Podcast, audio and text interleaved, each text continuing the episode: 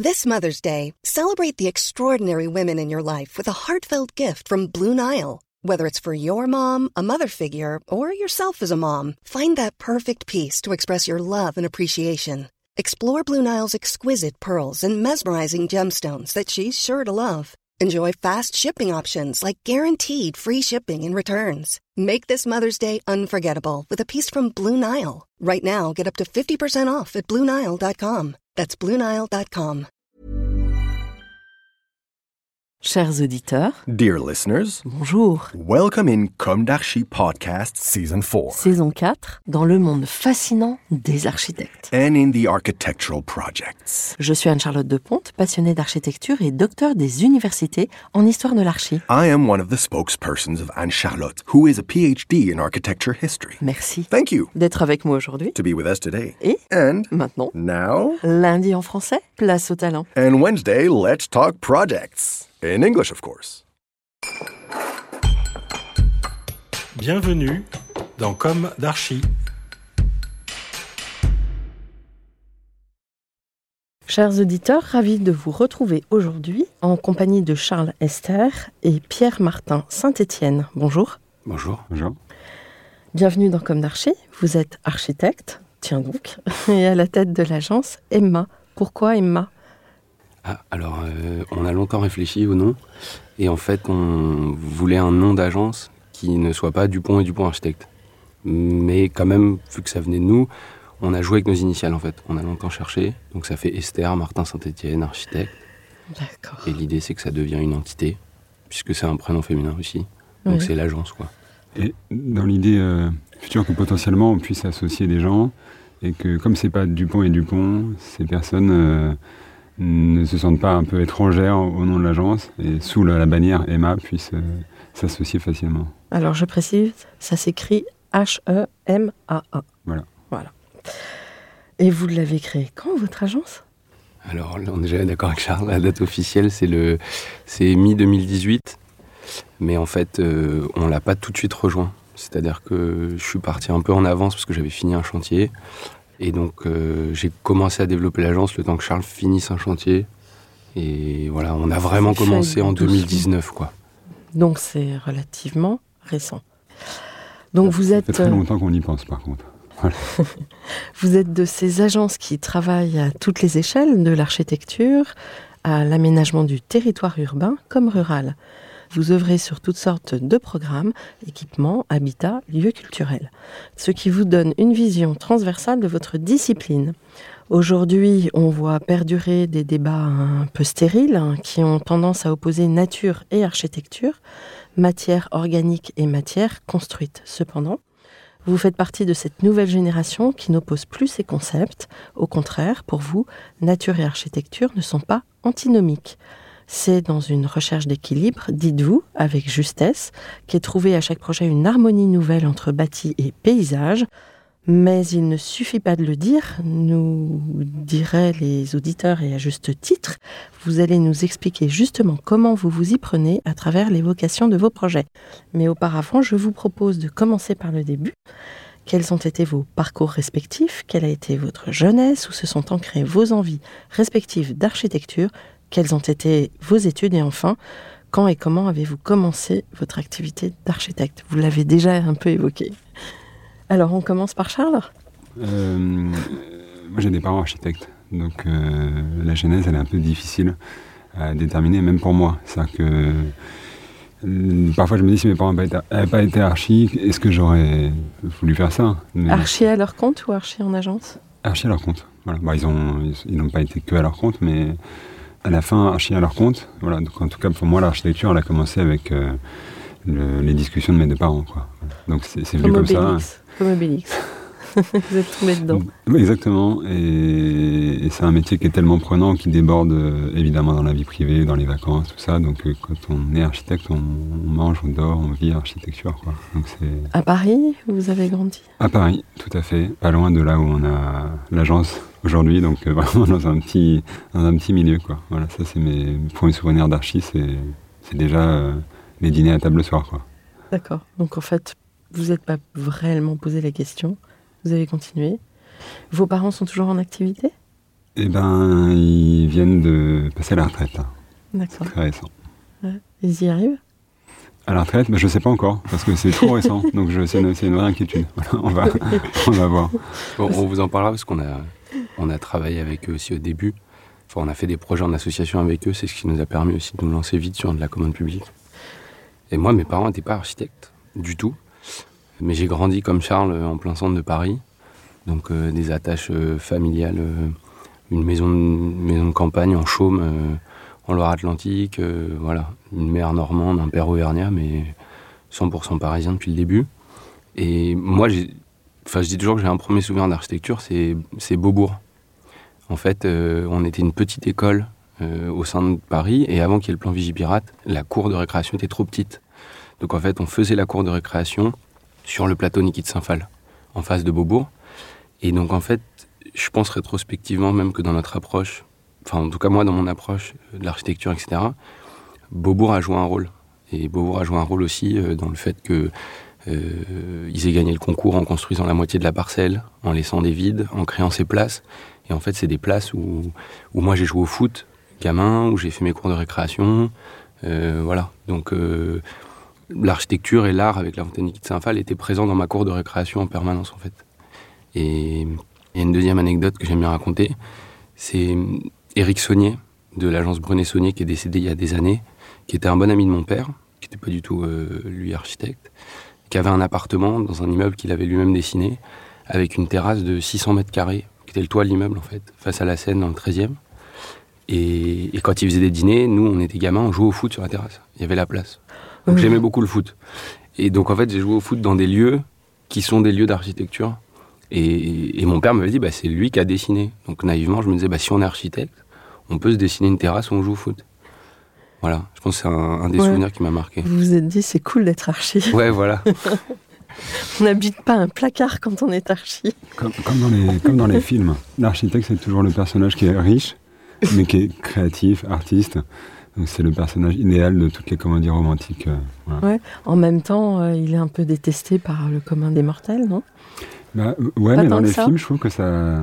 Il y, a- il y a une idée de l'architecte, ouais, Ouais. Qui, est, qui est un peu euh, galvaudée d'ailleurs, parce qu'on nous, on le voit bien aujourd'hui, on n'habite pas dans des terrasses de 600 mètres carrés, mais ça fait même idéal, quoi. Voilà, Oui, un ouais. peu. c'est vrai. Ceci dit, alors, vous rentrez dans la même école, comment vous vous rencontrez Comment tout ça s'articule? Et ben, Il y a peut-être les études d'abord, euh, non, pas, de- pas de côté, Pierre pas de... Euh, non, parcours classique. Moi, je suis entré à Paris-Val-de-Seine. J'étais euh, bon élève au collège, très mauvais élève au lycée, parce que bah, j'avais plus envie de travailler. J'avais, j'étais ado, j'avais envie de faire d'autres trucs, quoi, comme tous les ados, je crois. Du foot Euh, notamment, et puis des soirées, et puis voilà, c'est l'adolescence. Et, et justement, il y a eu un peu l'envie de, en arrivant en école d'archi, de, de briser ce, ce truc-là et de, de vraiment réussir à le faire, parce que j'en avais envie. Et donc voilà, Val-de-Seine, qui prenait à l'époque, euh, il fallait être le premier à envoyer le dossier parce qu'ils étaient en train de changer de locaux. Donc ils avaient plus le temps de faire passer des examens, etc. Donc j'ai envoyé le premier jour à la, première heure pour être sûr d'être pris. Et donc je suis arrivé là-bas par hasard. Euh, moi, j'étais plus sérieux à l'école que Pierre. plus scolaire. Mais euh, non, non, on, est arrivé, on a fait nos 5 ans d'études euh, à l'école Val-de-Seine ensemble. Mais on s'est vraiment rencontrés l'année du diplôme, euh, qui est une année où, je sais, par un concours de circonstances, on a fait le même, euh, le même euh, cursus, on a choisi les mêmes professeurs et on s'est retrouvés à travailler ensemble parce que je sais pas, ça, ça- ça- ça a débuté, ça s'est bien passé. Et on s'est dit, euh, vas-y, on peut, on peut prolonger. Moi, je pense qu'on savait même pas qu'on pouvait faire un diplôme à deux à l'époque. Et puis, en fait, de fil en aiguille, une analyse urbaine, euh, des discussions, on s'est dit, bah vas-y, euh, tentons-le à deux. Parce que du coup, on voulait faire un diplôme qui était un peu trop gros pour être fait tout seul. Donc on s'est dit, si on est deux, on va réussir à développer un projet plus gros, qui était plus intéressant au regard de ce qu'on avait fait euh, au premier semestre. Et puis on a une bonne relation avec nos, profs. À l'époque, c'était Maupin et Gazo. Ils nous ont dit, on vous suit si vous voulez le faire à deux. Du coup, on a continué. Voilà, et peut-être l'aparté, c'est qu'on s'est retrouvés en cinquième année aussi parce qu'on a... Enfin, moi, c'est une année qui était importante. On a fait nos Erasmus. Et moi, j'ai travaillé à Rio en même temps que j'étudiais. Parce que la fac était assez light. Et tous les Brésiliens travaillent en même temps qu'ils étudient. Et voilà, donc j'ai travaillé dans une petite agence pour redessiner des appartements, euh, un peu de luxe, etc. Mais euh, Moi, je revenais de Grèce. J'avais fait un Erasmus en Grèce. plus, plus oisif, je pense. Moins scolaire. Ouais, pour le coup. Vous n'avez pas eu au même moment là le- l'envie de, de ruer un peu dans les bancards Mais du coup, quand on est revenu en cinquième année, on était, on était chaud. Ouais, super motivé. Et alors mon petit doigt donc m'a dit, enfin vous l'avez évoqué euh, en tout début d'émission, vous êtes rentré chez Brenac et Gonzalez, mais vous avez aussi vos parents architectes. Comment tout ça Pour rappeler le contexte, parce qu'on est en 2010, il y a quand même eu la crise de 2008, il y a beaucoup d'agences qui ont souffert à ce moment-là. Et donc nous, il y avait beaucoup l'inquiétude de notre génération qui sortait de l'école de trouver un taf. C'était pas du tout euh, la même période qu'aujourd'hui. Et en fait, Xavier Gonzalez euh, était un prof invité. Et donc en fait, il a vu notre rendu intermédiaire de diplôme. Et on a discuté avec lui à l'issue du jury, on s'était bien passé, on a une bonne note, machin. Il nous a dit, bah, écoutez, si vous cherchez euh, du taf, euh, moi je vous prends si vous avez votre diplôme à la rentrée. Et c'était un peu inespéré de trouver une agence euh, voilà, qui était installée. on savait que ça allait pas se casser la gueule avec tout ce qui se passait au niveau de la crise. Voilà, qui avait quand même une très bonne réputation sur leur maîtrise du détail, du projet, etc. Oui, on voyait passer euh, leurs images dans les magazines, euh, dans les, sur Internet déjà. Oui, donc on une était, grosse agence Voilà, on était. qui n'a pas envie de grossir davantage, mais qui a une sacrée réputation. C'est ça. Mm. Voilà, donc en fait, on a, on a même pas vraiment passé un entretien d'embauche. C'est-à-dire que on est allé euh, rencontrer Xavier euh, juste après le diplôme, Mmh, je crois. En fait, c'était une discussion informelle dans son bureau et tout. Il nous a dit, bah, venez. euh, voilà. Bah, vous avez eu de la chance. Ouais, ouais, c'est ce qu'on s'est dit. Et je pense qu'on avait envie de rester euh, quelques temps pour apprendre le métier, mais genre sans idée préconçue. Euh, mais en fait, on, quand tu commences le métier d'architecte, tu comprends que le rythme, il est à la fois très speed et en même temps, les échelles de temps sont très distendues. Et Un projet, ça dure, euh, je sais pas, dans le meilleur des cas, 4-5 ans. Donc, euh, quand tu arrives dans une agence, si tu t'y plais un peu, si tu as la chance de travailler sur des projets, des concours qui vont se réaliser, bah, le temps de faire les études, de faire les chantiers en- en entier, c'est un cycle qui est très très long. Et dans cette énorme agence aussi, il se passe beaucoup de choses. Il y a plein de choses à voir. On est au cœur des réinventés Paris, au cœur de l'actualité de l'architecture. Donc il y a plein de choses à apprendre et plein de choses à voir. Ouais, c'est ça. Je pense qu'on est venu un peu comme des buvards. Après, on a développé notre esprit critique au fur et à mesure du temps. Mais en même temps, ils, nous ont fait confiance, ils nous ont mis sur des projets intéressants. À toutes les échelles, on faisait du logement, du bureau, de l'équipement.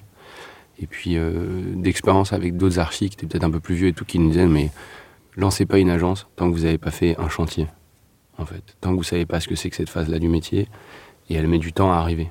Donc, en fait, on s'est dit, à un moment, on va faire sur un projet concours, études complètes, chantier, livraison. On aura vu le cycle complet de notre métier et là on sera armé. Et heureusement qu'on a écouté ses avis parce que c'est tellement un, un nouveau monde le chantier, c'est une telle technicité, c'est le moment où je pense qu'on apprend vraiment son métier quoi. Et ses Euh, difficultés. Mon cher oncle Feu Paul de Ponte me disait ça tout le temps à l'agence. On apprend sur le chantier. Et ça confirme tout ce qu'on avait appris avant, ça confirme tout ce qu'on on pensait, enfin, enfin on voit la réalisation quoi. Ou, ou- ou alors la vraie réalisation de ce qu'on croyait être et qui n'est pas quoi. C'est- Donc c'est ça qui fait qu'on est resté en tout cas aussi longtemps là-bas. Et une fois ces chantiers terminés, bon, il y avait encore des projets en cours et tout, on s'est dit bon maintenant c'est faut qu'on voit un peu comment on va faire euh, l'agence. Et le, ces chantiers-là, ce sont des, donc des projets qui ont été livrés il y a 4-5 ans, c'est ça? Ou 6 ans ou Ah oui c'est ça. Relativement récents C'est Euh, ça. Euh, Vous pouvez en citer deux ou trois? Juste pour que le- Ouais, ouais. l'auditeur euh, appréhende la taille du projet? Et ben moi, c'était un concours de bureau et de gymnase dans Paris, dans le 12e. Le projet s'appelle Gertie Archimède, du nom de l'impasse, en fait. C'est derrière les voies ferrées, le faisceau de voies ferrées de la rue, euh, non, de la gare de Bercy. Avec ses grands porte-à-faux. C'est ça. Il y a trois grands porte-à-faux. Et en fait, il y a un gymnase qui était vendu à l'époque à la ville de Paris, donc en VFA, euh, qui fait euh, 2000 mètres carrés à peu près. Donc c'était un projet, je crois que c'était 33-34 millions d'euros de travaux, 16 000 mètres carrés en tout, 1500 de gymnase, voilà, et 14 500 de bureaux. Et j'ai travaillé sur le concours au début.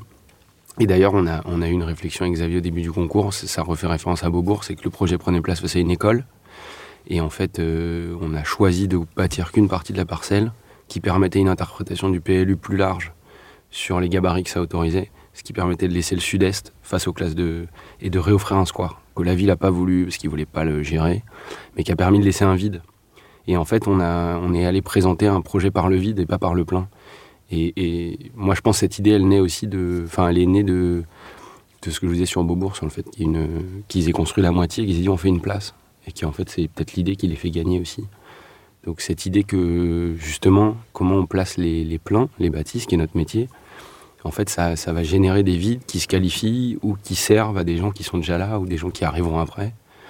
Et voilà, donc on a gagné ce concours sur cette idée qui me plaisait beaucoup.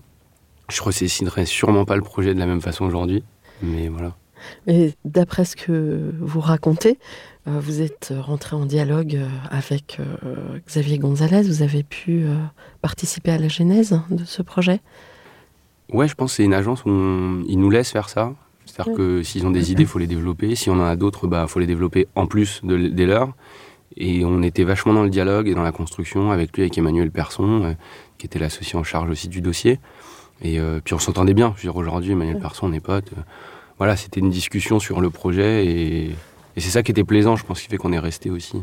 Charles bah, Moi, c'était, il y avait deux projets principalement. En vrai, il y en a même plutôt, je dirais, beaucoup plus que ça, parce qu'en septembre, voilà, on, a vu beaucoup de choses. Un, centre social et culturel à Colombes, entre le quartier des pavillons de Colombes et les grands ensembles un peu sensibles, et qui était censé faire la transition, et qui, j'espère, fait la transition aujourd'hui dans son écriture architecturale et puis dans son implantation et dans simplement l'usage qu'il en a fait. Donc c'est un programme qui ressemble peut-être pas dans la forme, mais en tout cas dans le, ouais, dans le programme à, ce qu'on fait à l'agence euh, aujourd'hui, un bâtiment éminemment euh, social et, avec aussi de la culture. Puis l'autre projet, c'est la fameuse médiathèque, c'est ça? Tout à fait. Hmm. Et l'autre projet, c'est c'était des bureaux à Bordeaux, un macro-lot avec euh, deux opérations de logement, dont les Barrets et Seigneurins et, nous, on faisait les bureaux pour le groupe euh, Faya. Voilà. Mais donc dans un site assez incroyable face à la Garonne, avec toute la vue sur la vieille ville, c'était un chantier avec beaucoup d'ambition aussi. Voilà. Donc livré effectivement depuis pas très longtemps. Mhm. Alors, un jour vous décidez de partir. Ouais, alors on savait qu'on voulait partir depuis longtemps. Donc on a d'abord on a programmé euh, notre départ euh, avec l'agence pour que ça se passe bien, puisqu'on gérait plusieurs personnes, des équipes et tout ça. Et puis voilà, c'est une façon de une sorte de reconnaissance, de dire on va partir dans quelques temps, voyons comment on fait. Pendant qu'on était là-bas, on a quand même refait des appartes pour essayer de mettre un peu de sous de côté et puis pour essayer de se faire la main aussi, parce qu'on savait que ça commencerait par le particulier. Avoir des références. Voilà. De voir si ça nous plaisait aussi. De, se remettre à bosser tous les deux euh, au bout de 7 ans, chacun de notre côté dans l'agence. quoi. Donc je pense que c'était aussi un, bon test. Puis il fallait s'accrocher parce que le rythme était pas mal euh, là où on était. Et puis en même temps, bah, le matin, il fallait faire les réunions de chantier avant le boulot, redessiner le week-end. Euh, donc on a fait l'appartement d'une amie à moi qui avait hérité d'un duplex à Paris. Donc on a refait tout son appartement en 2015-2016. Après on a repris un appartement, pareil un duplex par euh, des connexions d'amis d'amis, etc.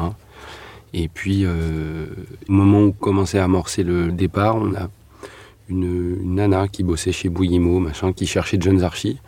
Et donc, on s'est mis à bosser avec elle sur une maison que je vais bientôt livrer. C'est le projet le plus long de l'histoire, rapporté au nombre de mètres carrés, mais il y a eu le Covid, tout ça. Donc, une maison à Garches, qui est un projet qu'on va livrer d'ici deux semaines. Donc ça, ça nous, voilà, on commençait à travailler là-dessus, mais on s'est dit c'est pas suffisant. Puis c'est pas suffisant pour euh, se nourrir aussi, enfin euh, pour avoir un loyer à Paris. Et en parallèle de ça, on a été euh, appelé par euh, mes parents à l'époque, qui avaient un pic euh, de travail et qui avaient besoin d'un coup de main sur un concours et qui n'avaient pas le temps d'embaucher un nouveau salarié. Il fallait le concours commencer tout de suite, donc on leur a proposé de les aider. C'était pendant les congés d'hiver. On a proposé de ne pas prendre de vacances et de les aider week-end et, et vacances. Et c'était pas un projet euh, d'enseignement ou euh, non? C'était un projet d'enseignement, tout à fait. Je vous pose la question parce que dans vos références, on voit que vous avez des références euh, scolaires et c'est très dur parce que quand il n'y a pas la référence, on n'est pas retenu. et du coup, naturellement, vous avez eu cette référence. C'est formidable. C'est une chance. C'est clairement une chance. Ce qui a bien marché, c'est qu'il y avait nous un regard un peu neuf. J'ai pas envie de dire naïf, mais en tout cas, c'était notre premier concours d'école, je pense. Peut-être pas Pierre, en avais fait une avant. Fait une, Et l'agence de mes parents, euh, ils savaient de leur expérience de très nombreuses années. Je pense que le mélange a bien fonctionné, euh, a permis de bien répondre au concours. C'est-à-dire qu'on a un maître d'ouvrage qui nous l'a dit après, on a répondu parfaitement à ce qu'ils envisageaient dans le fonctionnement, mais aussi dans l'image qui se faisait de, de, la nouvelle école. On a pu mélanger leur expérience, leur regard et notre regard, nos connaissances euh, techniques, notre maîtrise de l'informatique, de la 3D, de l'image.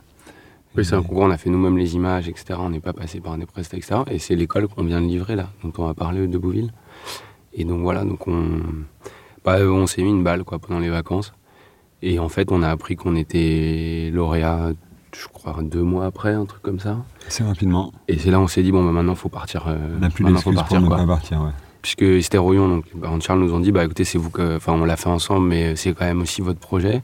Vous en êtes auteur, etc. Donc, euh, bah, il est pour vous, quoi. venez le développer, mais il faut que vous puissiez partir, quoi. Donc là, on avait ça, on avait la maison. On s'est dit, bon, on n'aura pas une opportunité meilleure que celle-là, maintenant, il faut, faut foncer, quoi. Ce qui est formidable, c'est que vous êtes associé depuis peu de temps à l'échelle du temps du projet d'archi et que là, ça y est, hop, vous livrez vos projets, vos premiers Oui, oui. projets. En fait, on a beaucoup de décalage parce que du coup, cette école est déjà livrée, mais les projets d'après ne seront pas livr- livrés avant, avant deux ans au moins. Donc il y a un espèce de, trou d'air, mais de, décalage entre nos différents projets parce qu'on on voit bien qu'on n'a pas suivi un. je ne crois pas qu'il y ait de parcours classique dans le montage d'une agence, mais en tout cas, le nôtre, c'est sa propre version et il a cette spécificité d'avoir un premier projet très rapidement, la maison également. Et puis derrière, on, on a eu des études, on a des chantiers qui démarrent très prochainement. Et donc les prochaines livraisons, elles seront plus tardives. Elles sont aussi liées au trou d'air du Covid, Oui. euh, qui a certaines choses. Il y a eu la pénurie, maintenant c'est l'augmentation du prix des matériaux. Donc on a quelques projets scolaires qui ont été décalés quasiment d'un an. Il y en a un qui a eu un problème d'archéo. On a cumulé les trucs qui font qu'on a des chantiers qui n'ont pas commencé, qui auraient dû commencer il y a un an. Et donc là, euh, si tout part, euh, 2023 va être sportif parce qu'il va y avoir quasiment cinq chantiers. Mais en fait, la première expérience euh, avec Esterion s'est bien passée. Eux commençaient à penser à la retraite. Et c'est là où on a réfléchi avec eux à un montage, justement, puisqu'il le problème quand vous voulez arrêter une agence, c'est qu'à chaque fois que vous en gagnez un, vous en prenez pour 4, 5, 6 ans. Et vous pouvez plus partir. Mais si vous attendez avec un seul projet jusqu'à la fin, bah, un seul projet d'école, euh, un petit projet d'école ou pas un énorme projet, il vous permet pas non plus de vivre suffisamment bien pour une agence. Et donc en fait, la fin d'une agence pose toujours euh, problème. Soit vous avez des gens qui s'associent, qui récupèrent, ce qui n'était pas leur cas. Et donc en fait, On peut aussi, excuse-moi Pierre, quand on a une agence qui est très grosse, on peut aussi la vendre. Mm. Voilà. Mais c'est vrai que toutes les petites structures, c'est pas des sociétés qui se vendent. Donc le- la question de la transmission, elle est, elle est très compliquée, quoi, le- du terme. Et donc c'est là où on s'est dit, bah, on a tous à y gagner, nous à continuer à faire au début quelques concours avec vous, le temps de construire un chiffre d'affaires pour être retenu. On fait les projets ensemble, et puis quand vous, vous avez envie d'arrêter, bah, de toute façon c'est nous qui développons les projets en études. Avec eux, on en discute, etc. Mais donc on a pris la gestion des études et des chantiers. Comme ça, quand vous voulez partir, il n'y a pas de perte d'informations. Et, voilà. et vous avez une agence qui est avec plusieurs projets. Et c'est là où l'association a hyper bien marché parce qu'on a gagné cinq concours publics. Bravo. Euh, voilà, des écoles, un centre culturel et un conservatoire de musique. Le conservatoire de Poissy. C'est ça. Et voilà, et donc là, il- depuis un an et demi, on candidate seul. On a gagné un, un concours à Ivry-Courcouronne pour faire une, un pôle enfance et une tribune devant un stade. C'est un projet euh, d'équipement public euh, de 2500 mètres carrés, euh, où on fait tout en pisé porteur et en bois. Donc un projet un peu phare pour nous, et puis qui reflète bien notre démarche. Et du coup, voilà.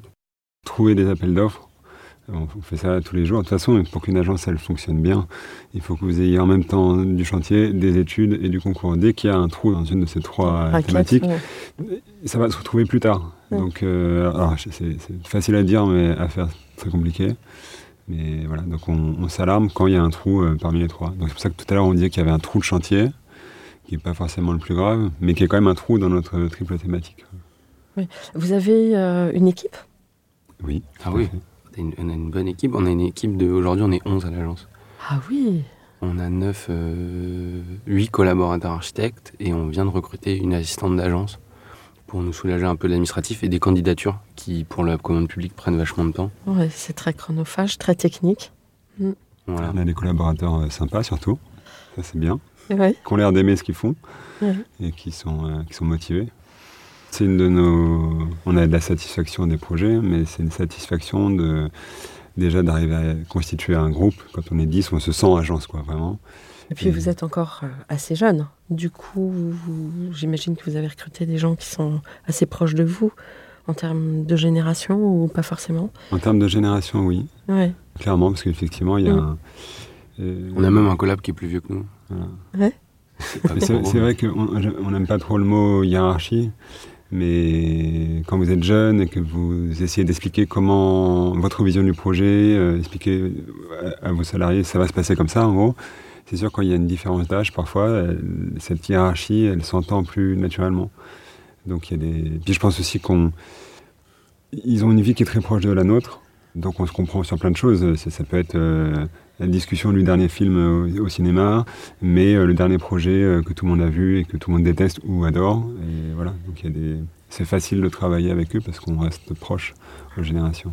Ouais, de toute façon, en toute chose, il y a les avantages et les inconvénients. Mais je pense, pour revenir sur le travail d'équipe, je pense que hum, on a toujours travaillé à deux.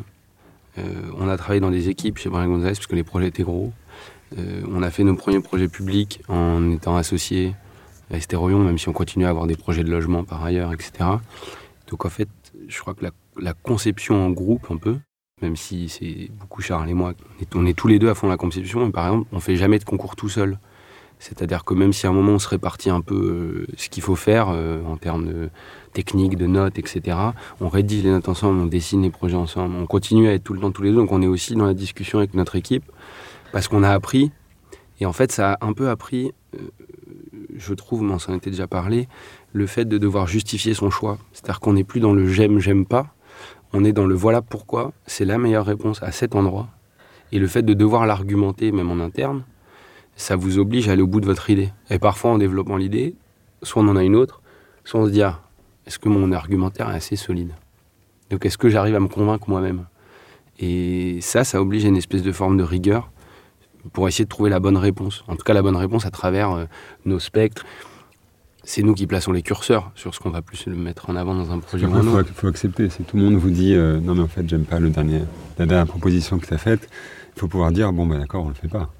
Ouais. Donc c'est jusqu'à maintenant, on arrive à, à accepter ça. On n'est pas dans le simulacre du workshop, quoi. Faut Ouais. accepter l'idée générale. Une de mes questions récurrentes dans Comme d'Archie, est- est-ce qu'aujourd'hui vous avez le sentiment d'avoir accompli ce que vous imaginiez à la sortie de l'école? On est en train, je crois. Enfin, on, est, on a toujours faim euh, et on a toujours la curiosité pour tout faire. Donc, euh, il y a des programmes qu'on n'a pas encore fait, mais euh, avoir un conservatoire, un centre culturel, des écoles, des logements, on, on voulait surtout pas se spécialiser. Je pense qu'on aimerait bien faire un peu plus aussi d'urba. On a failli avoir un, un gros projet euh, à Sartrouville, mais ça, c'est pas fait. Sur le plateau Sur la rue de la Frette, euh, on avait été contacté. De la scène. Ah d'accord. Hmm. On ne peut pas dire que qu'on n'a pas réussi déjà une partie de nos rêves d'architecte. Et on est totalement conscient de la chance qu'on a et de voilà, on essaie de d'en profiter. Je pense qu'on mesure aussi à quel point c'est fragile et à quel point euh, le vent peut tourner et à quel point euh, la chance est un, paramètre important. Euh, un concours que vous trouvez génial, vous êtes persuadé que c'est ça qu'il faut faire, puis en fait la mairie, bah, ils n'avaient pas cette envie-là ou cette ambition-là. Tout, est, fragile. Vous pouvez être 10 un jour et 5 le lendemain. Donc je pense qu'on on a de nouvelles inquiétudes aussi qui arrivent. Parce qu'on l'envie première, c'était d'avoir de faire un jour un équipement. Puis en fait, bah, on a sorti une école. Maintenant, le- l'envie, c'est de garder notre équipe qu'on aime bien, continuer à faire des projets comme ça. Voilà, donc ça, ça évolue. Et avec une masse salariale importante, du coup, il faut, faut pouvoir euh, décrocher des projets qui vous permettent de continuer. Ouais, c'est ça. Il faut maintenir suffisamment d'activité, pas trop. On nous avait dit, vous verrez, c'est le plus dur. Donc en fait, au début, vous êtes là, non, non, le plus dur, ça déjà d'en avoir un ou deux. Et une fois que vous en avez un certain nombre, après, c'est de réussir à équilibrer, continuer à mettre la même exigence, la même qualité dans les projets, tout en apprenant à déléguer. Puis en fait, on est un peu, on, apprend en marchant, mais on apprend en courant, parce que le, fait de ces associations et des premières victoires font que tout va assez vite. Donc on, bah, s'adapte, quoi, on essaye euh, comme on peut, mais voilà. Mais en même temps, Charles, vous aviez des parents euh, qui étaient déjà rodés à l'exercice, donc vous étiez très prévenus. Vous pensez que ça a beaucoup changé depuis leur... Hmm, pas tant que ça, parce que alors ouais. là, cette question-là, je pense qu'on peut faire des thèses et des, et des- Oui. et des mémoires dans la réponse, mais il y a plein de modèles d'agence d'archi. Ne serait-ce que déjà dans la commande, dans le public, dans le privé, c'est des rythmes différents, c'est dans la taille, dans le lieu d'implantation. C'est sûr que moi, j'avais la sensation quand on a commencé notre carrière, qu'en fait la France allait se transformer en un, système anglo-saxon avec plus que des énormes boîtes.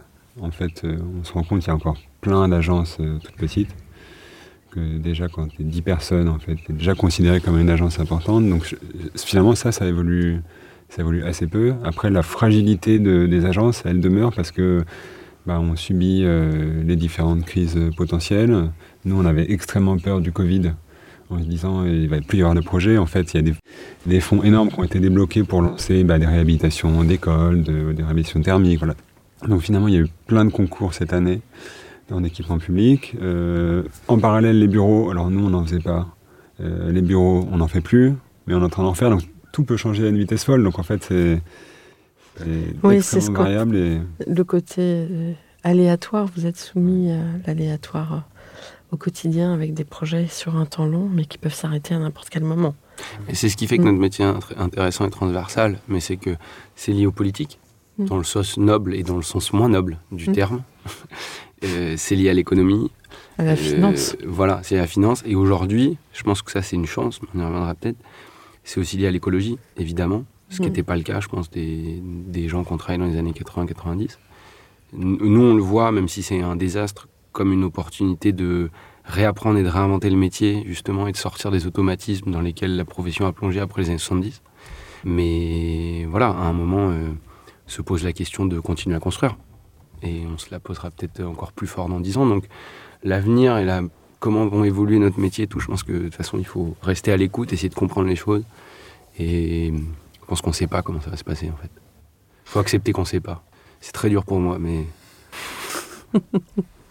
Oui, on ne peut pas tout prévoir. Et c'est peut-être euh, justement une belle leçon de vie. Euh, alors, l'histoire de vos projets, vous l'avez déjà amorcé, vous- ce projet d'école que vous livrez là maintenant.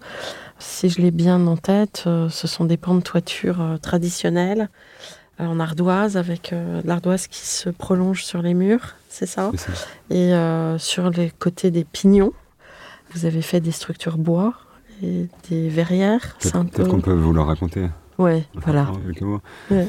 Alors déjà, elle est située dans, une- dans un village normand qui domine le haut des coteaux de la Seine. Voilà. Et le terrain qui avait été choisi par la ville pour l'école, il est vraiment à la, à la fois hyper collé à l'hypercentre, c'est un tout petit village, hein, donc l'hypercentre, c'est bon. Euh, et en même temps, il est déjà euh, dans les bocages euh, normands et totalement dans la nature. Donc il est entre ces deux paysages. Nous, on a, on a eu la conviction qu'il fallait travailler sur ce rapport entre ces deux paysages construits et, naturels. Donc on a dessiné un projet qui est construit selon des courbes de niveau, parce que le terrain est en légère pente sur le haut des coteaux, et en même temps un projet qui s'inspire de- des morphologies, des constructions du village, donc les fermes, euh, le clocher, et qui en reprend les matériaux. Donc dans ces régions normandes, comme dans ce village, euh, le bois est très présent historiquement, l'ardoise en couverture, et donc on a appliqué ces matériaux dans le système de structure et le système d'enveloppe de bâtiments qui reprennent la forme des maisonnées du village. Et donc cette espèce de fusion de l'ensemble constitue euh, les bases du projet. Et en même temps, on parlait de l'imbrication avec le paysage naturel, mais aussi un peu avec, l'urbain, même si c'est bizarre de parler d'urbain dans un petit village, mais en fait, le projet se positionne aussi en retrait pour former un parvis qui crée euh, un cheminement piéton jusqu'à la mairie et jusqu'à l'ancienne école, qui est en chantier en ce moment, qui est en réhabilitation pour devenir euh, une petite salle, de, la petite salle de sport et la bibliothèque du village. Et donc en fait, ça fait un, ça fait un assemblage d'équipements autour d'un axe piéton qu'on a dessiné, réalisé, mais qui est très modeste. hein. C'est, un petit chemin stabilisé, euh, voilà. Mais en fait, ça permet de connecter euh, ces différents, les équipements de la ville, parce qu'il n'y en a pas d'autres. Et en même temps, après, on amorce donc la transition avec les courbes de niveau au fur et à mesure. Et puis, euh, on a un grand terrain devant qu'il fallait aménager. Et notamment pour la gestion de l'eau, par exemple, on a dessiné dans le sens de la pente des nous qui reprennent le rythme des maisonnées et qui vont se déverser dans un bassin de rétention naturelle en contrebas du site. Et donc, en fait, on fait aucun rejet au réseau dans une période, euh, dans un endroit où il pleut pas mal. Ces lignes de force, ça rappelait un peu le, bocage normand. Donc, on a aussi mis des alignements d'arbres fruitiers pour rappeler les vergers, etc. Donc, en fait, ça devient aussi des bandes de béton euh, qui permettent de structurer euh, le, le dessin du parvis. C'est aussi le lieu où on a les caniveaux qui récupèrent l'eau des toitures. Donc tout ça, ça dessine des lignes de force qui sont mis de l'aménagement urbain, mis du paysage, mis euh, la morphologie. Il y a un paysagiste avec vous? Non, là, il n'y avait pas de paysage, justement. Étonnamment. Non, mais c'est vrai qu'il y, a des- il y a des concours, on nous demande des paysagistes, d'autres on n'en demande pas, et parfois on n'en demande pas, et on est étonné. Et alors maintenant, on propose systématiquement dès qu'on a conscience qu'il y a des surfaces extérieures importantes à traiter. Et là, c'était nous les paysagistes, voilà. Vous en êtes bien sorti, apparemment. Bah, on aurait sûrement fait mieux, si- Ouais. euh, encore mieux, s'il y avait un paysagiste. Mmh. Ce, ce village de, de Beauville, il a aussi une autre spécificité, c'est qu'il est situé entre la Seine et l'autoroute. Et au niveau de l'autoroute, il y a une sortie. Et en fait, cette sortie, c'est, c'est une manne incroyable pour le village parce que du coup, il y a des grands groupes qui s'installent de l'autre côté de l'autoroute, qui construisent des grands hangars et qui vont ensuite permettre à leurs camions de desservir euh, Rouen et la région parisienne. Et donc, ils ont des moyens et c'est pour ça qu'ils ont réussi à construire euh, cette école. Et comme il y a des moyens et qu'il y a de l'emploi, ils attirent de nouveaux habitants. C'est un village qui, au lieu de se contracter, euh, croît. Et donc, dans la demande du concours, il y avait l'objectif de faire une école qui puisse croître. Et donc, c'est aussi pour ça que ces bâtiments sont tous les mêmes, avec des longueurs différentes, et s'installent dans les courbes de niveau parallèlement pour pouvoir croître. Et euh, par exemple, l'école maternelle, enfin la partie maternelle, c'est une seule aile. Euh, vous pouvez rajouter une salle de classe à l'extrémité élémentaire, pareil. Vous démolissez pas de structure, en fait. Et on a prévu les systèmes de sécurité incendie et euh, les systèmes de ventilation qui sont déjà surgonflés pour pouvoir avoir plus de classes. Donc voilà, le système en bande comme ça, demain, il permet d'agrandir. Même si on est sur une morphologie traditionnelle, la structure, c'est des grands portiques très simples avec des panneaux en toiture qui étaient préfabriqués, qui permettaient de ralentir le temps de sentier, mais qui permettent aussi d'avoir euh, aucun porteur intermédiaire, mais également aucun élément de structure dans le vélum de la toiture. Donc vous pouvez continuer à passer des réseaux, etc. C'est- C'est facile de prolonger ce système de portique. Est-ce que les enfants ont déjà investi Tout à fait. Ouais. l'école? Vous avez des retours? Des enfants Euh, bah, Globalement. Oui, alors après, on, on passe plus notre vie dans le village, hein, Oui. mais on a été euh, une ou deux fois faire des photos, par exemple. Et là, on était dans la cour de création avec tous les enfants. Et ils sont hyper contents, mais peut-être pas pour les mêmes raisons que nous, mais ils sont déjà très contents d'avoir des cours immenses, de voir le paysage, parce que depuis les cours, on voit justement le, le début de la vallée de la Seine. Ils sont contents d'avoir des jeux pour enfants. Voilà, ils sont. Ils adorent le jeu de billes. Ils retiennent beaucoup le jeu de billes. Mais Il non, n'était pas dans le cahier des charges, le jeu de billes Euh, hein. je crois qu'il a été rajouté encore. Il y, a, Ouais. il y a un jeu qui a été varianté en jeu de billes, mais ça, Ouais. ça a fait fureur le jeu de ça, billes. ça marche. non, on a eu. En vrai, on a fait l'inauguration avec. euh, Il y avait un peu tout le monde parce que c'était financé aussi par la case, etc. Donc euh, il y avait le préfet, le député, euh, le maire. Il y avait tout un tas de politiques qui étaient là pour l'inauguration. Et moi, ce qui m'a le plus touché, parce que eux, ont trouvé le projet super, etc. Bon, mais après, ils, viennent faire leur métier euh, de politique. Mais c'était là. hum, On a eu quelqu'un de l'éducation nationale qui était là, l'inspectrice de l'éducation nationale, qui nous a dit alors je déteste ce terme parce qu'en fait je viens plutôt pour résoudre des problèmes, je viens pas inspecter, et qui nous a fait ce joli compliment en nous disant que elle trouvait que c'était très beau euh, et que du coup euh, on, la mettait un peu dans le- dans l'embarras parce que du coup euh, tous les autres professeurs, tout le corps enseignant, elle lui demandait des écoles comme ça, puisque eux Bouville maintenant étaient mieux lotis que, que pas mal d'écoles de la région. Euh, Vous avez gagné d'autres concours d'école dans la région depuis? On en a perdu un. C'est pas encore Wow. officiel, on dira pas lequel. Euh, mais parce qu'on a fait des choix, euh, justement, de ne pas démolir, d'essayer de réhabiliter avant de démolir. Bref. Mais euh, non, non, non, on a gagné des, on a gagné un concours à Marais-Marly. On fait une extension d'école à Noisy-le-Grand, restructuration extension, et à Sartrouville, on a un gros groupe scolaire. En fait, il y a dans ce concours de Haute-Beauville euh, des thématiques, je pense qu'on ne mesurait pas à l'époque, mais qui maintenant se retrouvent dans tous les concours. Euh, tous les curseurs écologiques sont plus hauts, tu vois. on n'en a, même pas parlé, mais on, respecte le label E plus et, et le niveau que nous on a- qu'on obtient, c'est E E3, C2, qui en fait un appel un peu expérimental, euh, précurseur de la nouvelle RE 2020. Et c'était un des premiers concours qui était réalisé comme ça. Maintenant, il y a pas mal de concours, on nous demande cet objectif-là, je pense peu d'architectes qui peuvent y répondre, ou de projets qui peuvent y répondre. Donc euh, cette thématique-là, la thématique de l'eau, dont parlait Pierre, même la morphologie de l'école qui s'insère dans son tissu, qui n'est pas le gros bloc de béton violent, etc. C'est des choses, on, on voit que les élus y sont sensibles, et je pense que si on a invité maintenant dans d'autres concours, c'est parce que c'est des thématiques qui plaisent, parce que voilà, ce projet cochait beaucoup de cases. Et puis nous, on a appris à construire en bois aussi. Oui. Parce que Euh, j'ai vu que vous aviez reçu euh, des gens qui sont plus spécialistes du bois et qui le travaillent ou qui ont des charpentiers en interne et tout. Euh, nous, grosso modo, on avait quand même fait beaucoup de béton. On a monté aussi Emma euh, avec les convictions de notre génération, je pense, qui sont les nôtres aussi, mais en se disant on peut plus faire comme ça. Quoi. C'est, je crois que j'avais bien senti le- Mhm. la chose en vous introduisant. Mais euh, est-ce que vous ne pensez pas que c'est un frein à l'imagination, à l'imaginaire bâtisseur? Ah, c'est tout l'inverse. Ah, c'est tout l'inverse. C'est-à-dire que là, on a la chance, avec les concours qu'on a eus, euh, d'équipements publics, des bons, bons budgets. Moi, ça, faisait longtemps qu'on avait envie de. On va construire un bâtiment en terre. Donc, on, a suivi une formation. On a un de nos collaborateurs qu'on a recruté aussi pour ça, parce qu'il avait fait le master de Grenoble de cratère.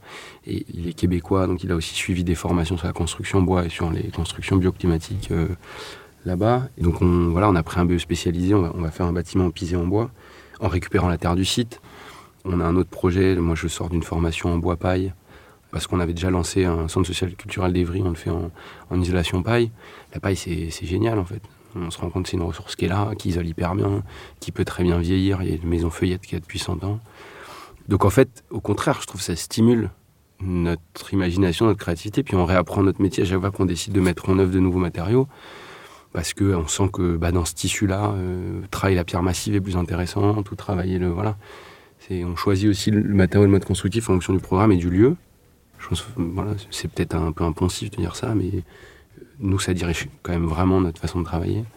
Et voilà, on a fait de l'ardoise, pour l'instant, on n'en refait pas parce qu'il n'y a pas d'occasion d'en refaire, même si on a trouvé que c'était super à travailler comme matériau.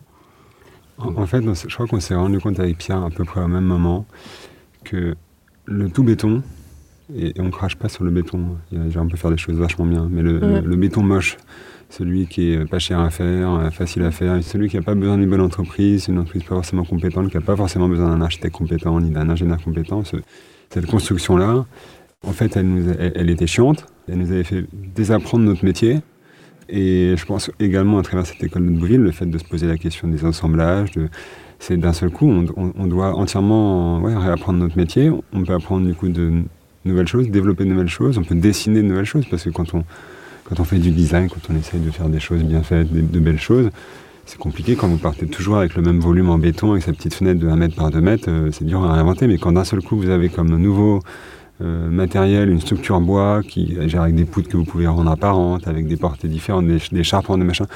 Pour nous, c'est une source de créativité euh, immense, quoi. En même temps, il va falloir que les. Parce que là, vous êtes en marché public, mais c'est pas toujours facile d'avoir cette approche euh, en maîtrise d'ouvrage privé, et notamment avec les promotions immobilières. Donc c'est à eux aussi de se réinventer. Enfin, j'aime pas le mot réinventer. Oui, C'est déjà, Se redéfinir. c'est déjà le cas. C'est-à-dire que Ils sont en train de le faire. Ils en ont déjà Ouais. complètement conscience. C'est déjà le cas Mhm. dans plein de situations où on essaie de faire autrement. Par contre, il y a une économie qui est difficile en ce moment. On peut pas, et qui était déjà difficile, elle n'est pas plus facile maintenant. Euh, donc en fait, il faut arriver à, à insuffler euh, des, des- des- des- peut-être pas sur la totalité du projet, mais parfois, je sais pas, sur les balcons, sur les toitures, sur les espaces partagés, des, des, des situations où on peut développer quand même de nouveaux matériaux, de nouveaux dessins. Ou ça. revisiter des matériaux ancestraux, mais qui Voilà. ont été oubliés. Mais, mais même le béton, parce qu'il y a des grands débats, moi ils me font rire euh, quand, euh, quand on entend Ricciotti débattre avec Madec, euh, qui sont tous les deux dans des postures euh, et qui se clashent. Les, deux ont raison et les deux ont tort. Mais je veux dire, le, béton aussi, un savoir-faire français dans le béton.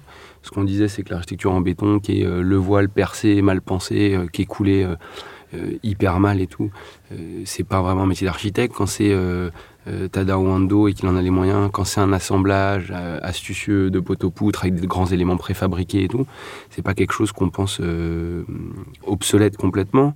Il y a des bétons bas carbone qui se développent. Il faut se méfier parce que euh, c'est parfois la fausse bonne idée parce que euh, voilà euh, parce qu'ils ont une FDES là les fiches euh, de notre carbone euh, parce qu'ils sont bien placés au CSTB machin vous fait croire que c'est aussi des carbones avec du bois alors qu'on sait pertinemment que c'est pas le cas parce que voilà ils considèrent pas une certaine partie des déchets qui est réutilisée pour le faire parce que c'est issu de comment c'est un déchet d'une autre industrie qui, comme elle le recycle, ne compte pas non plus son bilan carbone. Donc en fait, le carbone de ce déchet qui est réutilisé, il compte nulle part.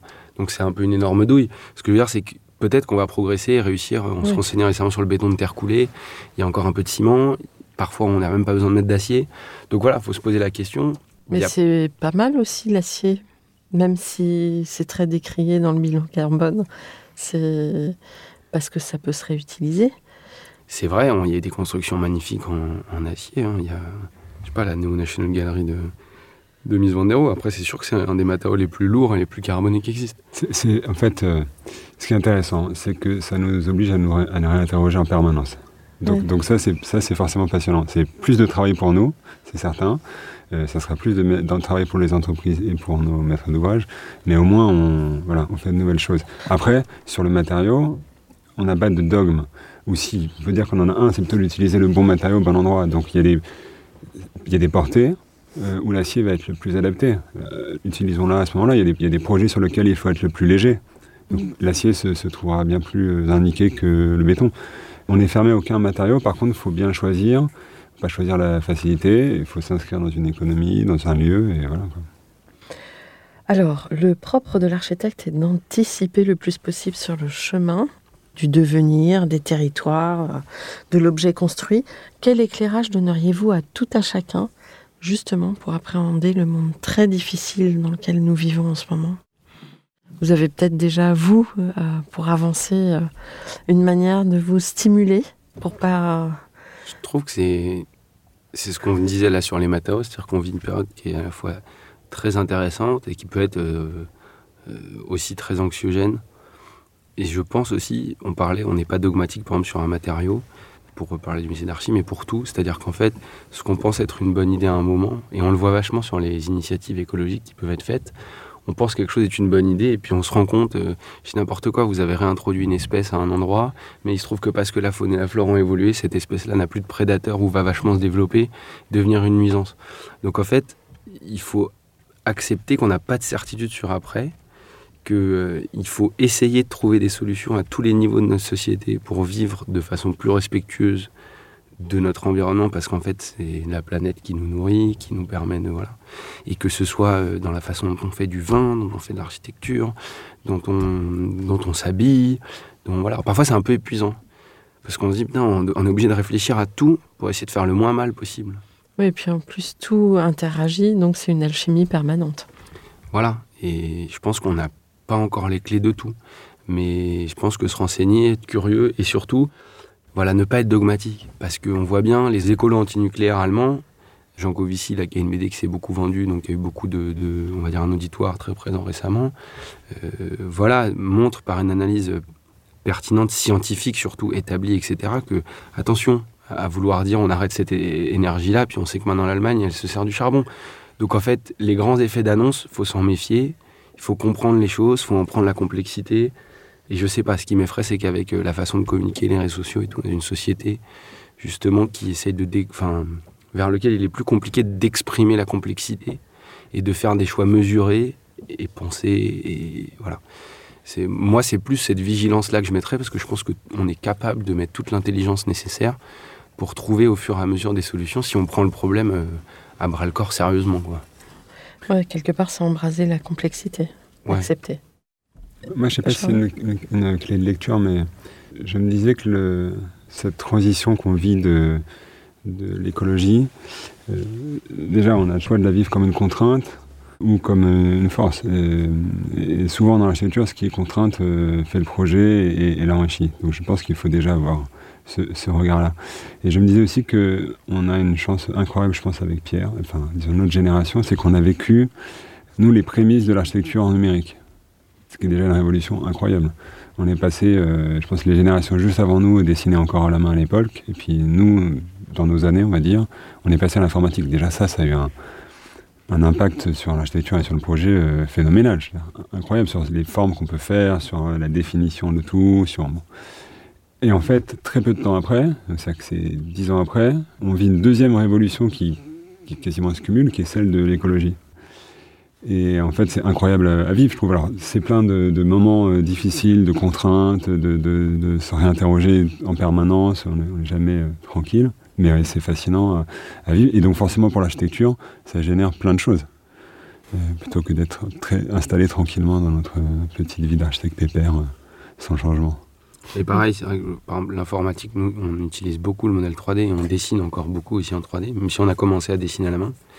Et on voit beaucoup de retours euh, que je critique pas du tout, mais d'architectes justement à la maquette, euh, au risque du numérique, au piège du numérique, etc. Et, le numérique a plein de pièges, et en architecture aussi, mais en même temps, je pense que c'est un outil incroyable. Moi, je dis toujours, de donner, euh, permettez à Brunelleschi ou à Le Corbusier de modéliser en 3D, ils ne se seraient pas privés de le faire. Bien sûr. Simplement, il faut s'en méfier. Mais euh, justement, nous, comme c'est un outil qu'on a appris à maîtriser, on subit plus l'outil, on en fait un peu ce qu'on veut. Et c'est ce qu'on essaie d'instaurer à l'agence. Et ça nous permet dans un, niveau de détail, même pendant le chantier, justement, de, tout remodéliser pour être sûr qu'on veut faire les choses de cette façon ou pas, qu'on obtient une maîtrise du projet qui était tout à fait possible avant, mais qui demandait, je pense, beaucoup, beaucoup plus de temps, de, voilà, de gens, etc. Donc des équipes plus grandes, etc. Nous, on, peut, on l'est encore dans nos chantiers, qu'on a, les deux chantiers qu'on a livrés. On n'avait pas de collaborateurs dessous, c'est nous qui, qui étions dessus. Et ça, c'est vrai que les nouveaux outils, bah, je sais c'est comme les drones, quoi. Vous pouvez faire des drones pour faire de magnifiques photos ou pour aller apporter des médicaments dans des zones où ils sont en galère. Et vous pouvez faire des drones tueurs. En fait, euh, tout peut poser un problème. Mmh. La question, c'est comment bien utiliser euh, ce que nous offre la modernité. Bon. Alors, euh, vous avez quasiment répondu euh, à la question suivante. Comment imaginez-vous le monde de demain? Euh, Question trop compliquée. on passe à la question suivante. Impossible d'y répondre aujourd'hui. Ce qu'on vient de dire, c'est qu'on ne sait pas, sait pas le dire. On peut, parce qu'en fait, imaginez-vous, c'est il y a quel monde on voudrait pour demain? Oui. Bah, c'est à vous d'interagir avec la, la question. Non, mais bah, euh, je sais pas. Je, c'est trop. Je pense que la question est trop complexe pour euh, apporter une réponse qui soit pas naïve. mais en tout cas, j'aimerais, j'aspire à ce que, à ce qu'il y ait un peu un, un changement de paradigme entre l'économie et l'écologie. Je peux pas vous dire comment, mais que ça devienne la première des valeurs avant que ce soit celle de la monétarisation de nos échanges. C'est que l'écologie bah, passe en premier Peut-être lieu. que c'est au contraire que l'économie euh, n'est pas une, une échelle de rentabilité à court terme. Oui, c'est la transformation, mais tellement profonde de l'économie que pour moi, c'est plus l'économie qu'on connaît aujourd'hui. Oui. Hmm. De, ça doit devenir autre chose. Et alors, quel conseil donneriez-vous aux étudiants en architecture aujourd'hui? Charles va peut-être répondre du coup. Euh... Surtout qu'il enseigne. Ouais, la, la, bah alors ça, je suis bien tombé. J'ai la chance là, depuis trois ans de oh, donner des cours euh, à Marne-la-Vallée. Ouais. En quatrième année, cette année, quatre et cinquième année. Une double vie qui est très intéressante à mener euh, en parallèle de, l'agence. Et euh, je pense que ces étudiants, ils vont avoir besoin d'être passionnés, ça c'est certain. Mais comme, comme ont dû l'être euh, ceux d'avant, passionnés, je pense qu'ils vont ils vont pas ils vont pas pouvoir compter, leurs heures c'est un métier qui est un peu sans fin euh, qui, qui, a du mal à, à, se, à s'intégrer dans un, dans un temps euh, euh, serré dans des heures de travail même si euh, on dit souvent à l'agence qu'on est contre la charrette l'architecture ça prend beaucoup beaucoup de place quoi. Ça, ça continue chez soi le soir le week-end en vacances c'est ce qu'on disait au, au quand début. on dort. Voilà quand on dort donc c'est un métier qui prend beaucoup beaucoup de place et donc faut je pense qu'on ne peut faire ce métier que si on en a très très envie. Et, et, et je pense que, enfin, je, je, dirais ça aux étudiants, mais ça, ça vaut aussi pour les architectes euh, en cours de carrière. C'est-à-dire que dès qu'on a un peu moins envie, c'est difficile parce que c'est un métier difficile. C'est un métier où il faut maîtriser beaucoup beaucoup de choses. Il faut s'intéresser à beaucoup de choses. Donc voilà, il faut avoir très très très envie. Je pense qu'il faut aussi beaucoup de sérieux. Il faut aussi beaucoup de sérieux. On dit souvent, il faut être créatif. Ça, c'est pareil. L'image de l'architecte euh, artiste. Euh, c'est un artiste très très sérieux, voilà, qui oui. très très sérieux et très très compétent parce que il y a 10 000 choses à, à maîtriser, 10 000 sujets extrêmement euh, divers. On parlait euh, juste avant de l'avenir du monde. L'architecture, c'est penser à, au monde. Ça, c'est pas que penser à l'architecture, c'est penser politique, c'est penser environnement, c'est penser, euh, euh, je sais pas, euh, la loi, l'économie. Et, et, je pense qu'un un bon architecte, c'est un architecte euh, éclairé qui est au courant de ce qui se passe dans son monde, dans son environnement, parce que les projets qu'il va faire vont être en réaction avec tout ça. Donc c'est pas juste un designer qui fait recopier la dernière forme à la mode. Donc je pense que c'est... C'est fini ça. Voilà. Très honnêtement. Non, il y, y, y, y, en a encore. Mais je pense en tout cas, ces étudiants, ils ont besoin d'être passionnés et donc sérieux et très cultivés. Voilà. Ils ont besoin d'être parfaits en fait. Euh. Moi, je serais juste un peu curieux si j'ai eu la chance d'enseigner euh, deux semestres aussi au début de l'agence. Et bon, ça s'est arrêté. Mais je trouvais que beaucoup d'étudiants manquaient de curiosité. Et qu'en fait, c'est un métier au fait euh, éminemment curieux pour les raisons qu'a évoqué Charles, pour comprendre plein de choses.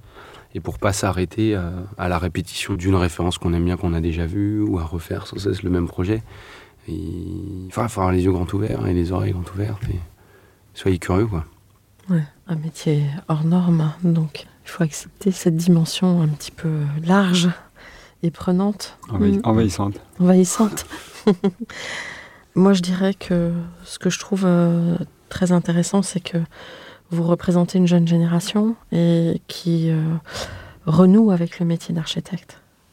Vous disiez à un moment qu'il fallait le réinventer, mais j'ai l'impression que vous, vous, vous êtes plus en, justement, vous faites corps plus facilement euh, avec ce métier aujourd'hui, cette jeune génération, parce que vous vous réappropriez par la force des choses la matière. Mhm. Voilà. Alors peut-être que vous avez un mot de la fin, un message à faire passer. Moi, j'aimais bien votre mot de la fin. Non, mais c'est. Il y, a- y a plein de, de thématiques actuelles, mais c'est vrai que le, le mot matière, euh, matière, empreinte, il est extrêmement présent dans, dans toutes nos réflexions et, et effectivement dans les réflexions d'une génération. quoi. Mm. Et j'imagine de la suivante, parce que. Peut-être encore plus. Je pense qu'il faut qu'on. Toutes ces thématiques nous tiennent à cœur, dont on vous a parlé, il faut qu'on arrive à les porter. Eh bien, merci beaucoup pour votre témoignage. Chers auditeurs, merci pour votre écoute. À la semaine prochaine pour un nouveau numéro. D'ici là, prenez soin de vous. Au revoir. Au revoir. Au revoir.